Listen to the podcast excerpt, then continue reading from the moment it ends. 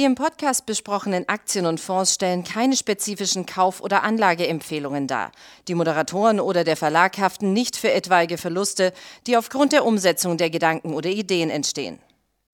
Herzlich willkommen zu einer weiteren Ausgabe vom Money Train, dem Börsenpodcast von Der Aktionär. Heute mit mir im Studio mein geschätzter Kollege Florian Söllner. Grüße dich erstmal, schön, dass du dir Zeit genommen hast. Grüß dich, Martin. Ich habe gleich mal eine lustige Frage mit für dich. Ja, zu der kommen wir gleich später. Wir müssen, wir müssen ja den Leuten erstmal sagen, worum es heute geht. Stimmt. Also, Punkt A.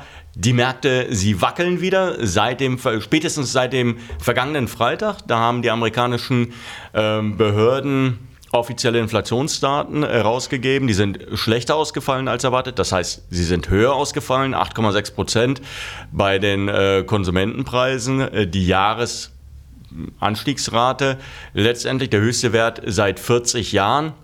Und jetzt natürlich damit einhergehen, dann kommt so, sofort natürlich die, die Angst, dass die Zinsen jetzt äh, aggressiv steigen werden, weil die Notenbank einfach aggressiver werden muss und äh, vielleicht am Ende sogar die Wirtschaft abgewürgt wird, in eine Rezession stürzt und das Ganze drückt jetzt richtig, richtig stark auf die Märkte und auch auf den Bitcoin. Aber jetzt erstmal deine Frage. Weil hast du eigentlich schon mal Alkohol getrunken? Ganz selten.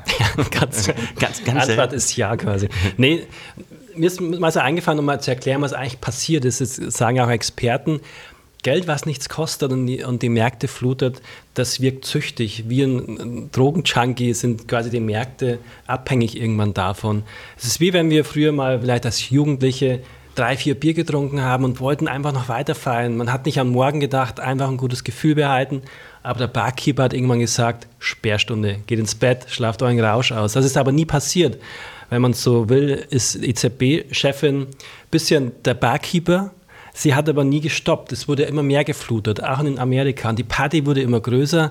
Und jetzt sind wir an dem Punkt, wo einfach Schicht im Schacht ist. Also, und der Kader wird fürchte ich, recht groß werden. Wir haben natürlich schon viel hinter uns an Leiden an der Börse, aber wir haben jetzt das Problem, dass die Märkte, ich bin nach Kopfschütteln ein bisschen davor gestanden vor der EZB-Pressekonferenz oder Interviews von Lagarde mir angeguckt oder USA. Wir stehen vor der Situation, dass man ein bisschen vergleichsweise Zinsen anhebt. Gibt eine grobe Regel, 8% Inflation solltest du eigentlich mal die Märkte schocken mit einer Bremse, vielleicht auf 7, 8% Zinsen hochgehen um die Inflationserwartung zu stoppen. Aber keiner glaubt dran. Wenige haben Vertrauen in die Währung. Die Inflation marschiert weiter bei 0,25 Prozent, erstmal nur Erhöhung in Europa. Also sprich, um es abzukürzen, wir haben das Inflationsgespenst nicht vertrieben, aber ähm, trotzdem ähm, jetzt die Angst vor der Rezession, also beides. Und das ist so ein bisschen der knifflige Punkt, den wir jetzt haben. so, jetzt haben wir einfach mal gesagt, weshalb die Märkte fallen. Ja, die so Frage ist, ist wie weit. Wie genau, weit, das, ja. die, die, Frage ist ja, wie weit äh, es fällt. Kommen wir zunächst einmal zum Bitcoin. Ich glaube, das interessiert gerade trotzdem noch viele, viele Anleger, die jetzt auch vielleicht investiert sind, länger investiert sind, vielleicht auch irgendwo, äh, sagen wir mal, in der Nähe der Hochs sich Bitcoin gekauft haben, jetzt sehen, äh, Moment, die 30.000 Dollar Marke, sie hat nicht gehalten. Es gab ja einige äh, Wochen, wo der Bitcoin um diese Marke gependelt ist. Und natürlich war die Hoffnung, dass es vielleicht eine Basis für steigende Kurse ist, aber jetzt ist er durchgereicht worden. Und jetzt stehen wir, glaube ich, bei 25.000 Dollar. Und die Gefahr, dass wir weiterfallen in Richtung 20.000, ist natürlich relativ groß. Genau, also Bitcoin habe ich jetzt immer von mehr Bekannten, die das Spiel gemacht haben, wo vorher wir eher abgeraten hatten, immer ähm, Hoddeln, Dip. Die haben jetzt, selbst die verkaufen gerade, bekommen Panik. Also das heißt, wir kommen vielleicht langsam Richtung Korrekturboden erstmal. Aussage ist ja, und dazu stehe ich weiterhin. ist gut. Ja. Ne? Ich meine, wir kommen von 65, 68.000 genau. Dollar. Das heißt, wir haben jetzt so um die ähm, 70 Prozent äh, genau. verloren. Das genau. kann schon noch eine Runde weitergehen. Genau, wir hatten ja auch gesagt, man muss sich nur mal angucken, die letzten beiden großen Hypes mit tausenden Prozent hoch und Crashes runter. Die Aussage ist nicht neu, aber ich wiederhole sie gerne, waren immer zwischen 80 und 90 Prozent Korrektur danach. Daher war es zu erwarten oder zu befürchten, dass zumindest eine Wahrscheinlichkeit besteht, dass wir halt jetzt wieder die normale Korrektur sehen. Dann sind wir bei 80, 90 Prozent und dann können wir darüber reden, dass wir vielleicht durch sind. Weil klar, 1000 Prozent plus äh, ähm, muss sich immer abkühlen. Klar, spekulative Werte reagieren sensibel auf eine Zinserhöhung. Erstmal die gute Nachricht vielleicht für den Bitcoin und die Märkte ist die, dass ich immer mehr, immer weniger Vertrauen habe, dass tatsächlich die Kaufkraft geschützt wird wie es sein sollte, weil man ja schwache Länder wie Italien auch schützen muss. Und Lagarde hat ein Interview auch ganz offen zugegeben, im Prinzip sagt sie ähm, sinngemäß, ja, wir mussten ja verhindern, dass die Wirtschaft äh, katastrophal abtaucht. Ist aber nicht ihr primäres Ziel eigentlich, aber das macht sie und müssen sie wohl auch machen in der Situation. Aber genau die gute Nachricht ist die, ich glaube, klar, jetzt kommt eine kleine Bremse, aber nicht groß genug. Man wird jetzt kurzfristig die Märkte natürlich nach unten tauchen sehen und die Kryptos. Aber ich glaube, dass langfristig der Dollar nicht wirklich Vertrauen genießen wird und der Euro nicht. Und Lagarde hat in einem Interview zugegeben oder gesagt, ihr Sohn hat Krypto. Also die Jugend vertraut, selbst die Jugend oder ihr Sohn in dem Fall vertrauen nicht mehr so wirklich auf die Kraft des Euro. Also langfristig muss man bei Aktien und bei Kryptos weiter darüber nachdenken. Kurzfristig sieht es eher nach weiterer Korrektur aus. Nach weiterer Korrektur. Okay. Ähm das bedeutet natürlich auch weiterer Druck auf den Technologiesektor. Wenn ich, den, wenn ich mir eigentlich so ein Bild davon machen möchte, wie die Kurse momentan laufen, dann reicht es, äh, dass ich mir gerade den Arc Innovation von Cassie Wood äh, vornehme und anschaue und der sieht äh, ganz schön äh, zertrümmert aus, ja, seit dem Hoch.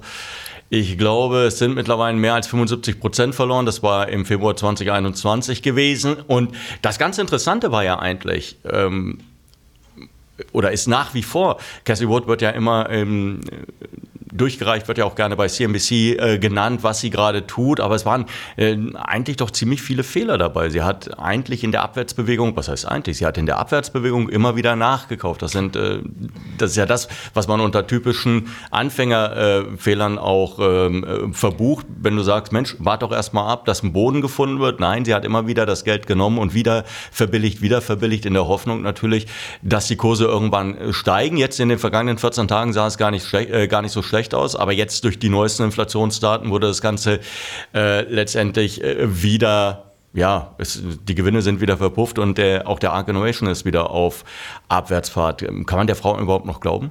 Kann man die noch ernst also nehmen? Also ich finde sie weiterhin für überschätzt. Sie sah natürlich sehr gut aus und glänzend, weil sie eine gute Phase hatte und richtigerweise auf die richtigen Aktien der Phase 2020. gesetzt hat. Aber irgendwann ging es dann, habe ich, hat man dann einfach erkannt, dass diese ganzen Wunschprognosen nichts mehr mit der Realität zu tun haben. Roboter, Auto, Traumumsätze von Tesla sind ja am offensichtlichsten. Lassen Sie ja auch Professoren sagen, nee, Tesla ist Level 2. Baidu macht gerade ein Level 4 Auto zum Beispiel ganz frisch. Daher der Hinweis nochmal, China hat weniger Inflation, hat derzeit seine Lockdowns. Währung besser im Griff. Ja, aber die haben Lockdowns. Also, ja, äh, aber das, das, sind wir halt schon unten mit den Aktien. Ich würde, wenn, dann lieber mal so eine China-Tech-Aktie wie Baidu beimischen. Oh, oh, das ist immer gefährlich. Gefährlich ist das immer. Äh, nein, gefährlich ist es zu sagen, wir sind unten. Das, das weiß ich, wir machen das. Eher unten. Wir machen, ja, genau. Das, das, kann man, das kann man sagen, das kann man akzeptieren. Weil das Problem ist ja mit, äh, wir haben die Verluste gesehen, also, oder ab jetzt kann es eigentlich nur noch aufwärts gehen. Das, sind, das ist schwierig. Aber Klar. ich gebe dir natürlich recht, also fundamental sehen die vernünftig bewertet aus. Ja. Ich schaue ja zum Beispiel sehr viel auch auf, auf E-Commerce-Aktien und Alibaba, die KGV 15 hat. Das ist historisch gesehen sehr günstig. Und das ist ja nicht das einzige Unternehmen. Du hast ja eine JD.com, du hast eine, meinetwegen eine Netties mit dabei. Also, und das sieht überall ähnlich aus. Die Bewertungen in den vergangenen Monaten sind runtergekommen. Man darf auch nicht vergessen, die Unternehmen haben teilweise wirklich zwei Drittel des Wertes eingebüßt, genau. bis sie an diesem Punkt angekommen sind. Was ich auch mal besser finde, sozusagen vermeintlich unten zu kamen als oben. Wir haben ja tatsächlich, weil du sagst KGV, im Westen, sage ich mal, USA, ist das S&P KGV jetzt von 30 auf 20 gefallen, würde man denken, günstiger. Man sieht in Schlagflationsphasen, 70er, 80er Jahre, langes her, da waren selbst wir noch nicht so wirklich aktiv, da gab es dann eben mal KGVs von 9.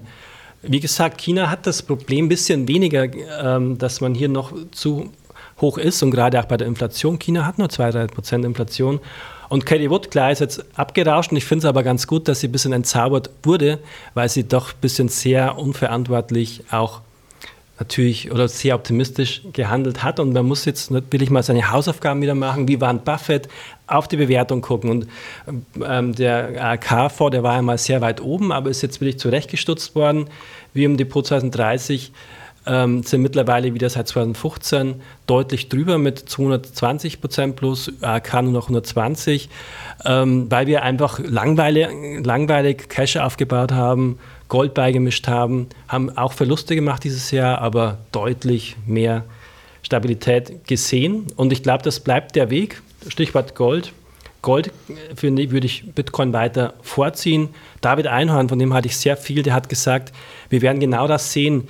Im Zweifel wird die Fed dann, um die Möglichkeit der Finanzierung der Staaten nicht zu gefährden, wiederfluten in einigen Monaten. Und deswegen sagt er, Gold, musst du Gold haben, ein Teil zumindest, weil eine Rezession und Inflation beides ist vielleicht Gold die Lösung. Einhorn ist übrigens ein sehr guter Pokerspieler habe ich äh, gelesen, der auch gerne an Turnieren teilnimmt und äh, sich offensichtlich da auch einen ganz guten Namen gemacht hat. Also der Mann scheint äh, durch, durchaus zumindest mal zu wissen, ähm, so eine Strategie aufzubauen, eine äh, Strategie dann auch äh, durchzuhalten. Was, was denkst du jetzt? Jetzt im, im DAX minus 8% in den vergangenen, äh, in den vergangenen Sitzungen. wo glaubst du, geht die Reise jetzt erstmal hin? Also wir sind, gehen wir es mal zunächst charttechnisch an. Gegenbewegung ist erstmal vorbei, muss man klar sagen. Trader dann sind auch entsprechend wieder raus. Hätte mir auch gewünscht, wir gehen noch höher, aber wir haben jetzt zum Beispiel bei ein, zwei Trades dann auch wieder, sind schon wieder raus. Dann nehmen wir lieber mal einen kleines, kleinen Verlust mit, vielleicht 10 Prozent, bevor wir in so Abwärtsphasen drin hängen. Ich glaube, bei großen Aktien wie Amazon, Apple hat man heute mal im Blick, die sind charttechnisch schwer angeknackt. Wir haben eine Rezession aufziehen in Amerika. Also es kann noch weiter nach unten gehen. Daher ein bisschen Cash trocken halten, trotzdem in, in den Währungen Dollar und Euro zunächst mal, aber nicht vergessen, die eines Tages wieder in Aktien zu wechseln, weil ich glaube, dass langfristig, wie gesagt, die Inflation weitergeht, kurzfristig, aber erstmal die Unsicherheit da ist. Moja. Dann, äh, was ist denn jetzt so momentan, was hast du so auf dem, auf dem Radar, wenn du äh, auf die Märkte schaust?